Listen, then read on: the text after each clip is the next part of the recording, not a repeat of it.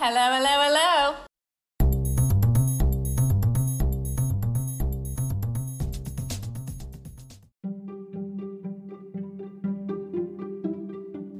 Hello, hello, hello! Antes de começarmos, eu e o Pedro, como é de costume, e não sei se já estão fartos ou não, mas olha, azar. Ah, antes de começarmos, temos uma mensagem muito especial da Ana Aresta. Arestinha para nós, Miss Aresta e Fionasty. Uh, que é nada mais, nada menos que a Presidente da Ilga Portugal e ela tem um convite muito especial para vos fazer para o próximo sábado.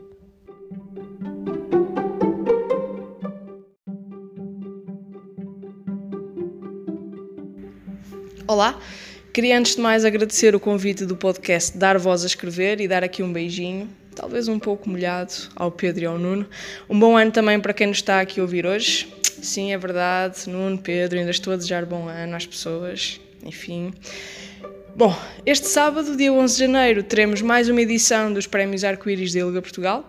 Os Prémios Arco-Íris celebram pessoas e instituições que se distinguiram ao longo do ano, neste caso 2019, que, enfim, pronto, ainda bem que já passou. Uh, como eu estava a dizer, celebram pessoas e instituições que se distinguiram na luta contra a discriminação em função da orientação sexual, da expressão identidade de género e características sexuais em Portugal. É uma cerimónia super amigável, super feliz, de entrada livre e aberta e este ano acontece também num novo espaço, que é o Cine Teatro Capitólio, em Lisboa. Para vocês terem uh, assim, noção das horas, as portas abrem às 20, uh, há um welcome às 20 e 30 e depois a cerimónia tem início às 21 em ponto. Por isso, aprumem-se, venham e contamos, claro, com os vossos sorrisos e todo o vosso glamour. Eu não vou revelar as pessoas e entidades premiadas, elas na verdade já foram reveladas, já são públicas e estão até no site do projeto Escrever, por isso podem ir lá e, enfim, fazer a vossa própria e melhor imitação de lê-se no site. Mas bom, uh, queria destacar que os prémios Arco-Íris uh, serão apresentados pelas incríveis Beatriz Gosta e Joana Barrios. Teremos também uma atuação de Hélio Moraes e Catarina Munhá. E os troféus entregues às pessoas e entidades premiadas foram desenhados pelo artista plástico e ativista trans André de Cedeiro.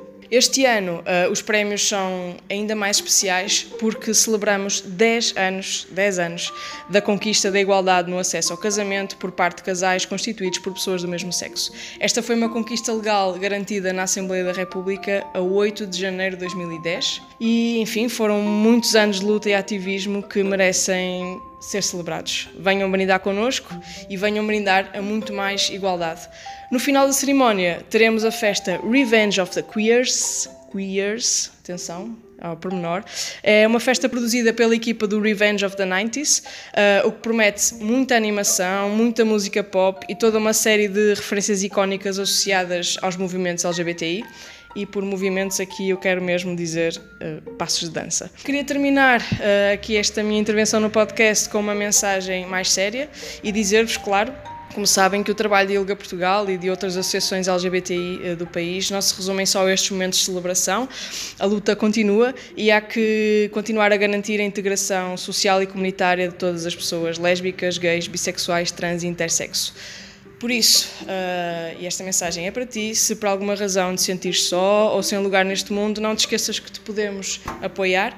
Uh, temos vários serviços de suporte e também a nossa linha LGBT, um serviço telefónico de apoio e de informação que está em funcionamento de quarta a sábado, entre as 20 e as 23, através do 218-873-922 ou do 969-239-229. Bom, aqui me despeço. Contamos convosco este sábado para a 17ª edição dos Prémios Arco-Íris. Um beijinho.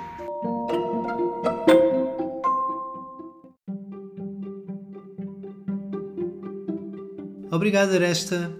Ficam então assim todos e todas convidadas para os Prémios Arco-Íris 2019, que vai acontecer este sábado no Capitólio a partir das 20 horas. Vemo-nos lá, eu já prometi uma dança quem me encontrar e darei o meu melhor. Agora, depois desta contratação de última hora, vamos dar seguimento ao nosso podcast, comigo e com o Nuno, lá terá que ser, não é? Vamos a isso.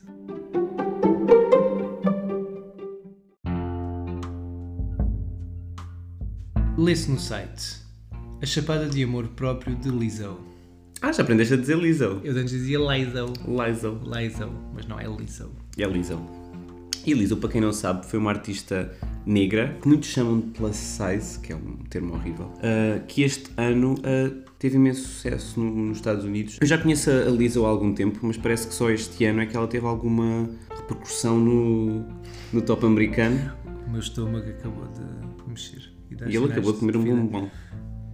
A Lizzo teve um single na, no Hot 100, uh, na Billboard, que teve lá durante 33 semanas, que foi o True Thirds, que é um single que já tinha sido inclusivamente lançado há dois anos. Ou para, para três, na realidade. A tirar para três, sim. Porque já estamos em 2020, não nos podemos esquecer. Para quem não conhece a Lizzo, ela é uma, uma artista que misturou soul com hip hop e inclusive toca flauta. Como, nós vimos, como nós vimos no outro dia. Vimos no, aonde? No, no YouTube. Ah, pensei que tínhamos visto, tipo ao vivo. Não, não, Eu estava um bocado esquecido. Não, vimos no um, YouTube, é verdade. No Tiny Desk Concerts em que ela toca flauta a fazer um interlúdio. Eu gosto muito de interlúdios e ela toca muito bem. Toca ela muito... faz assim aqueles. Ou seja, ela faz a vibração do telemóvel com a boca, aparentemente. Mas não, ela toca mesmo bem e para além disso também dança bem, faz twerking e não tem vergonha nenhuma do seu corpo She's a strong black woman. Yes, she is, and thank God for her. É um grito de amor próprio da, da parte dela e, e faz com que gostemos de nós próprios, todas as nossas falhas, todas as nossas imperfeições e que as celebremos em lugar de, de as rejeitar. E pronto, ela também fala de, abertamente da, da temática LGBTI e da questão da identidade de género. A Lizzo, inclusivamente, uh, não se quer inserir num, num único rótulo, já dado que a sexualidade é um espectro e a sociedade continua a querer ver tudo a preto e branco. Estas últimas palavras não são minhas, são a do Eduardo Freitas, que escreveu um artigo ótimo para o site, por isso vão, leiam e eu sou a Lizzo. E ouçam e divirtam-se, ela é muito divertida. Ouçam a Tempo. A Tempo? A Tempo é com a Missy Elliott, essa música é incrível. É assim para bailar? É, mas é, tens que fazer twerking. Hum, não consigo. Então ouve a Jerome, que é sempre uma baladona ah, assim eu, muito... Ah, eu sou pela baladona. Jerome, Jerome... Tá ali, parece que estou a ouvi-la. É. Hum, Ouçam. Ouçam. Leiam. Leiam. Subscrevam. Uh, não, ainda não é agora. Não é agora, ainda não é agora. Vá. Vamos ao próximo tópico, com licença. Baixo.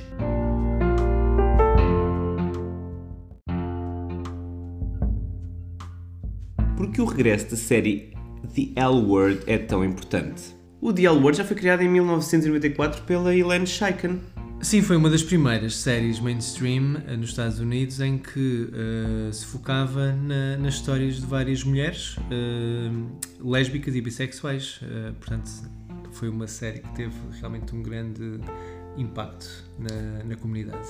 Foi revolucionário na, na altura e, e, e continua a ser um objeto de, de culto para, para muita gente. Sim, mais de 10 anos depois uh, volta, volta a série uh, aos ecrãs com uma nova versão, uma nova temporada que se chama uh, The L Word Generation Q. Generation Q, Generation Q, Generation Curiosamente, esta série, e segundo a Ana Chaparreiro, foi quem escreveu o artigo que poderão ler no, no site. Lê-se no site. Não, agora não é para dizer isso. Ah. Uh, o regresso desta série surge também para combater o novo conservadorismo e os mais recentes ataques dirigidos à comunidade LGBTI e às mulheres realmente parece que nos últimos anos temos estado a, a, a retomar posições mais conservadoras em relação à, à população LGBT, aos costumes, ao papel da mulher, que parece que é necessário que sejam novamente uh, combatidos. E, e, essa, e a nova temporada de, The L Word, Generation Q, parece que tenta ter uma mensagem bastante. Tal como na primeira, uma mensagem atualizada e politizada sobre o impacto e o poder que, que as mulheres têm. E se calhar sobre a sexualidade feminina em si, que é muitas vezes descartada e também mesmo dentro da comunidade. Claro, basta lembrar que em 1994 não havia o casamento uh, entre pessoas do mesmo sexo nos Estados Unidos. Ainda ia faltar alguns 16 anos. Ainda ia faltar bastante, bastante tempo. Portanto, houve uma evolução mas uh, a luta, embora não seja igual, e isso é assumido, transgrediu-se para outro tipo de, de, frente, em que parece que há um retorno uh, ao passado, aos bons costumes que precisam de ser desmontados. Porque, Corre, Rony. Tipo, já chega. Por isso, vale a pena ler. Vale a pena ler o, o artigo da, da Ana Chaparreiro. Vale a pena eh, descobrir ou redescobrir a, a série. Ela passou, penso eu, que na, na RTP2 em Portugal. Ah, não sei se passaram as temporadas todas, porque ela é, é do Showtime. Não sei se tem cá algum canal na, na TV Cabo ou assim. Tentem encontrar formas de ver. Vale a pena ver. Vejam. The L Word.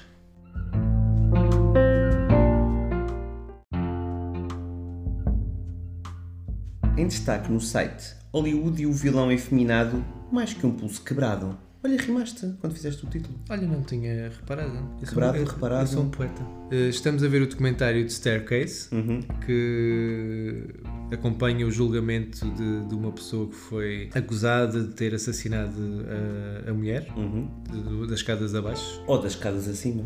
Nós não sabemos porque ainda não chegámos ao Ainda final. não chegámos ao fim, não nos contem. Temos de despachar isto que é para ir ver se o Michael Peterson matou a mulher ou não. Isto, isto aconteceu há coisa de 15 anos? Foi em 2001. E um? Então pronto. Já foi há bem mais. Há bem mais.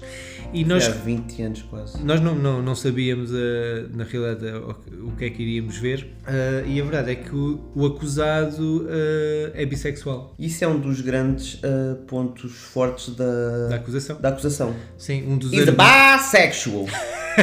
isto é literalmente uma das provas entregues em tribunal. É is a bisexual. Porque isto é na, na, na Carolina do Norte, eles têm este sotaque assim meio. E a, a advogada farta-se de, de repetir eh, com um tom muito moralista. Is bisexual. Ou seja, a orientação sexual dele eh, seria prova de que. Que ele teria assassinado a, a esposa. Exatamente. Para além disso, estou eh, a ver o documentário 2019 Don't Fuck With Cats. Ah, ainda não vi. Pois, em que nós acompanhamos eh, a caça ao homem que mata gatos e os filma. Ah, E de várias formas. Com um saco de plástico, com uma cobra. uma cobra! e afoga-os. Depois de, dos animais, passa para assassinar uma pessoa. Hum. E era uma pessoa gay que encontrou num encontro sexual. Ou seja, mais um caso em que. Pedro um vilão. grinder. Que é mais um caso em que o, o assassino é, é uma pessoa, na, altura não, não percebia, uma pessoa gay uma pessoa bissexual, Tal como a vítima. tal como a vítima. Mas isto fez-me lembrar o texto sobre os vilões de Hollywood, que são muitas vezes personagens LGBTI ou queer. Sim, não esquecer que, apesar de- destes vilões que tu mencionaste não serem ficcionais, Hollywood gosta muito de ter os seus, ou gostava pelo menos de ter os seus vilões assim com um toque mais queer para os tornar ainda mais demonizantes. Exato. Basta lembrar o caso do Psycho, Do Psycho, mas o Hitchcock tinha muitos vilões LGBT. Tinha para além da, da Rebecca, tinha a governanta que era também lésbica. a Mrs. Danvers. E o Rope, por exemplo, também é protagonizado por um casal gay que assassina alguém. Exato, mas há muitos, muitos exemplos, desde o Instinto Fatal ah, ao 007 em Skyfall, também passando por muitos vilões da Disney. Muitos vilões da Disney. Muito, quase Aliás, todos eles.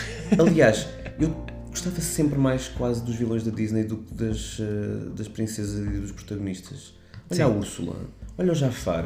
Não foi a Úrsula que foi inspirada numa drag queen? Sim, a Úrsula foi inspirada na Divine, que era a musa do John Waters e que entrou numa série de filmes dele, inclusivamente o Pink Flamingos e o Airspray também. Exato, ou seja, o que, é que, o que é que acontece neste retrato, quer em documentários, quer no, no cinema de ficção, é que as pessoas LGBTI queer são retratadas como vilãs. Sistematicamente, quando na realidade, historicamente, são elas que são as perseguidas, são elas que são violentadas e, nos casos mais extremos, são elas que são mortas. Sim, e hoje em dia isso é tão verdade como, como sempre, porque continuamos a ver pessoas LGBT, especificamente mulheres negras, trans, a serem assassinadas com uma percentagem muito mais elevada do que todas as outras, eh, Em especial no Brasil. especialmente no Brasil, mas também nos Estados Unidos, e são as pessoas que temos de defender mais neste momento e proteger mais neste momento. Sim, isto acaba por criar uma destrução da ideia que, que a sociedade tem de, de- das pessoas LGBTI ou das pessoas queer, em que não é só uma questão de, de, as tornar mais cool.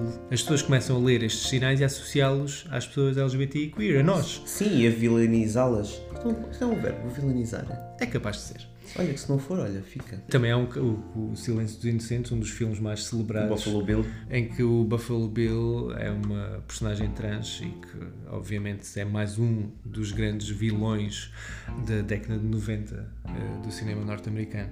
Ou seja, a mente da sociedade acaba por ficar impregnada de, de- destas personagens e, e revira um bocadinho o, o conceito que, é, que, como eu disse há pouco, são as pessoas LGBTI que são as, as ou queer que são vilãs e não o contrário, como é a realidade. Sim, e vira-nos também um pouco contra nós próprios, porque nós a vermos estas imagens que mais tarde identificamos como sendo reflexos de nós, também acabamos por vilanizar-nos a, a nós próprios e a, se calhar, gostar um bocadinho menos de nós com estas mensagens todas.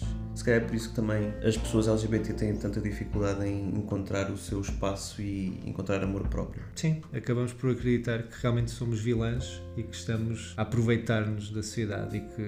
Quando até a cultura pop diz isso sobre nós, Sim. é difícil contrariar. Não sei, deu, deu que pensar. Estes, calhou dois documentários seguidos que vi na Netflix e que dois em que há vilões bissexuais ou gays. Mas para acabar de forma mais positiva, há a personagem mais fabulosa no universo da Disney do que o Jafar. Eu só me lembro agora da advogada do Staircase. Como é que ela diz? He's bisexual. Mas o Scar não era bisexual, o Scar era uma grande chona.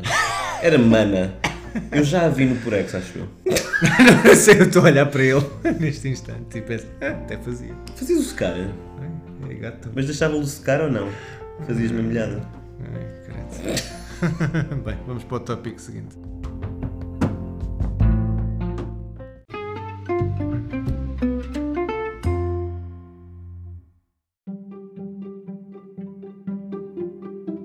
A minha sugestão esta semana, que também é curiosa, é o espetáculo de stand-up da Michelle Wolf, que é o Joke Show.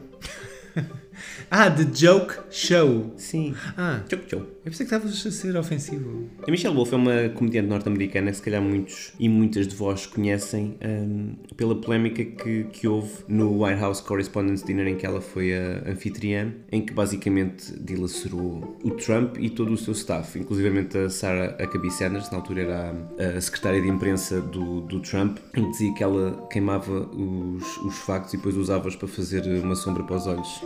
Opá, isso não é genial. Realmente aquela maquilhagem. Aquela Sério. maquilhagem. Até eu sou capaz de julgar aquilo. Hum, não, isso não ia tão longe. Mas pronto, o- o- nós vimos agora o o stand-up dela nas férias e é incrível. Ela não tem mesmo qualquer pudor nem papas na língua. Ela, inclusivamente, acaba por rebater um bocado algum tipo de feminismo um bocadinho mais exclusivo. E quando eu digo exclusivo, digo branco. E faz inclusivamente piadas com esse tipo de opressão caviar, vá lá. E tem também um segmento incrível ah, sobre menstruação. Lembras-te? Nunca tive. Não, mas depois ela, ela põe exatamente esse, essa hipótese caso a menstruação fosse tida por homens. Sim. Seria uma coisa super celebrada e não seria tabu. Inclusive, os pais ficam super orgulhosos quando os filhos Sim. tivessem o seu período. E quem é que teria o maior segui- fluxo? Tipo, ah, ah, macho. Yeah. E a seguir iam para a caça. Iam para a então, caça. sangram já podem chamar os animais. Pelo menos os tiburões. Tiburão, tiburão. Isso não é caça, isso é pesca. Se vais caçar um tubarão é o quê? É pesca? Vais pescar um tubarão, é um peixe Como é que tu pescas um tubarão? com linha. Anyway, e ela diz inclusivamente uma coisa neste especial em que ela diz Eu odeio homens gay. Pumbas. Isto é depois dela ter eh, feito uma outra piada, também genial, em que ela diz que Deus criou o homem, tipo, eh, não, é grande coisa. Criou a mulher, ah, isto já é demais. E depois criou o homem gay e disse, olha mesmo isto. Pumbas. Pum, mas acertei. Mas ela odeia ah, homens gay ah, porque eles gostam de Piroca. pila mais do que qualquer mulher alguma vez possa gostar.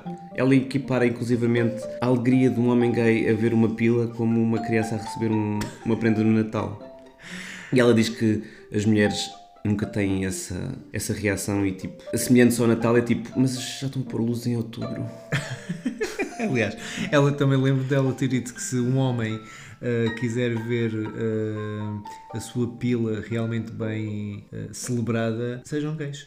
Sejam gays. Pois eu, eu Com as mulheres não vão ter esse tipo de, de atenção. Eu recomendo, mas pronto, nem toda a gente pode ser gay, não é? Não é um privilégio que assista a todos. É um privilégio, exato. E pronto, eh, acho que é recomendável, é polémico, mas coloca ali questões bem interessantes que devemos refletir e, em cima de tudo, rir.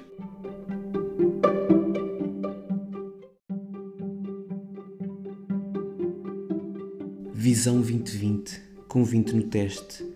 Detestado na tuga, carinha de peste, pano na cabeça e boa veste, Isabel Silvestre do Sul, não sei quem me anceste. Foi lindo. Obrigado. Isto é a canção 2020 Uhum. que trouxe Branco, Ana Moura e o Conan Osiris. Que é de quem é este verso que eu declamei agora tão, tão profeticamente e tão. Senti um bocadinho o Ari dos Santos. Pronto, talvez, não sei. Esta é uma nova canção que saiu na, na- Na passagem de ano, porque é 2020. Sabes que eu pensei que a música era tipo: olha, vamos fazer uma música sobre 2020. É um bocado redutor, hein? Não, é claramente sobre dois é sobre- abonados que se encontram. Ah, eu pensava que era um sobre, com 20. sobre ter a visão total, mas não, também é Ah, sobre, isso- é sobre não- a mesa bonita. Isso Ok. não faz sentido nenhum. Pois não, pois não. Não. Mas pronto, eu eh, ouvi esta música que saiu na, na passada sexta e gostei muito. E ainda por mais, junto à Namora que eu gosto muito.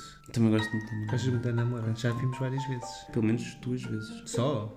Ah, eu acho que já vi mais vezes. Eu acho que é a minha fadista moderna favorita. Tu és Gisela. Também gosto muito da Gisela, também é uma das minhas favoritas. Mas a Namora tem sido mais. Então e o Nuno da Câmara Pereira? Não é de tuas fadistas favoritas? Caralho, não. não, sinceramente acho que a Namora depois de.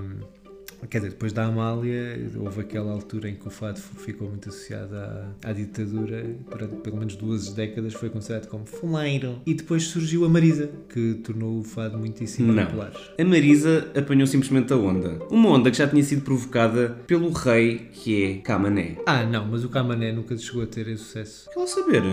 Ah lá, porque a Marisa foi ao Herman Sick, o Camané não existe. Todos, todas as semanas. Ela ia todas as semanas ao Herman Sick. é o que eu estou a dizer. Com o seu vestido, com os seus vestidos estretos, com os seus penteados do João Baudet, Deus o tenha. E pronto. Mas o Camané já tinha feito um trabalhinho antes da Marisa chegar. Então não venham cá dizer que a Marisa é que inventou o fado. Vão-se...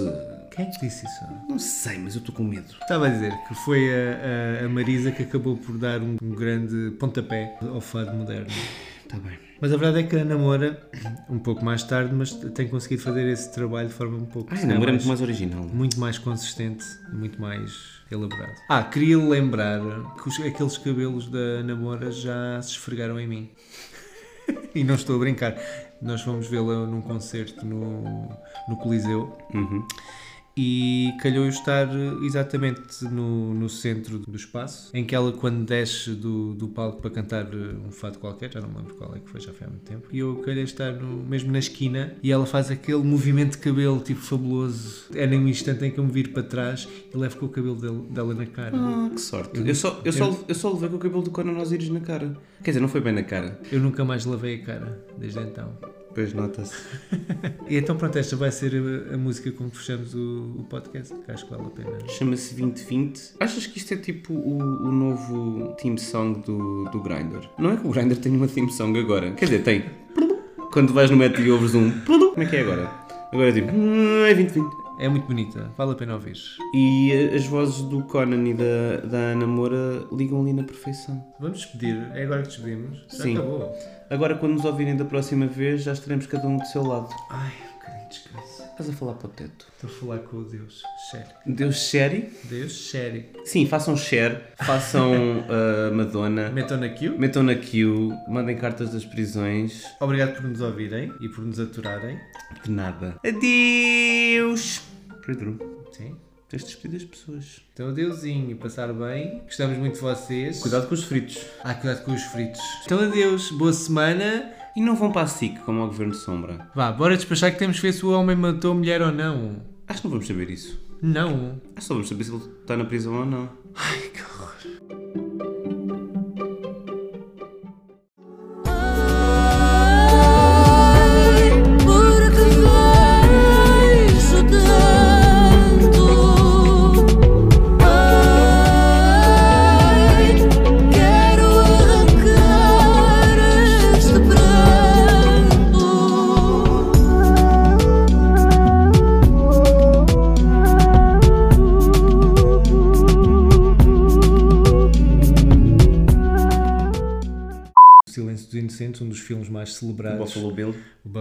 Buffalo. Não é que a Marisa não seja boa. Eu não, eu não estou a tentar descredibilizar a Marisa. Quer dizer, um bocadinho. Ah, Ela agora está a ter um grande sucesso na rádio. Na rádio. na rádio. Renascença. Menos alho em pó. É o meu desejo para 2020. Menos alho em pó. Sim. Eu também prefiro o original. ó. Exato, eu acho que as pessoas utilizam muito alho em pó nos dias É de que hoje. isso é tipo batata. É batota, eu prefiro o alho original, assim cortadinho. Tem que ser fininho. Ah, hum, pois, tem que ser fininho. Mas dá um bocadinho mais de trabalho, mas o sabor é completamente É diferente. totalmente. Não, sabe, não sabe a gruta.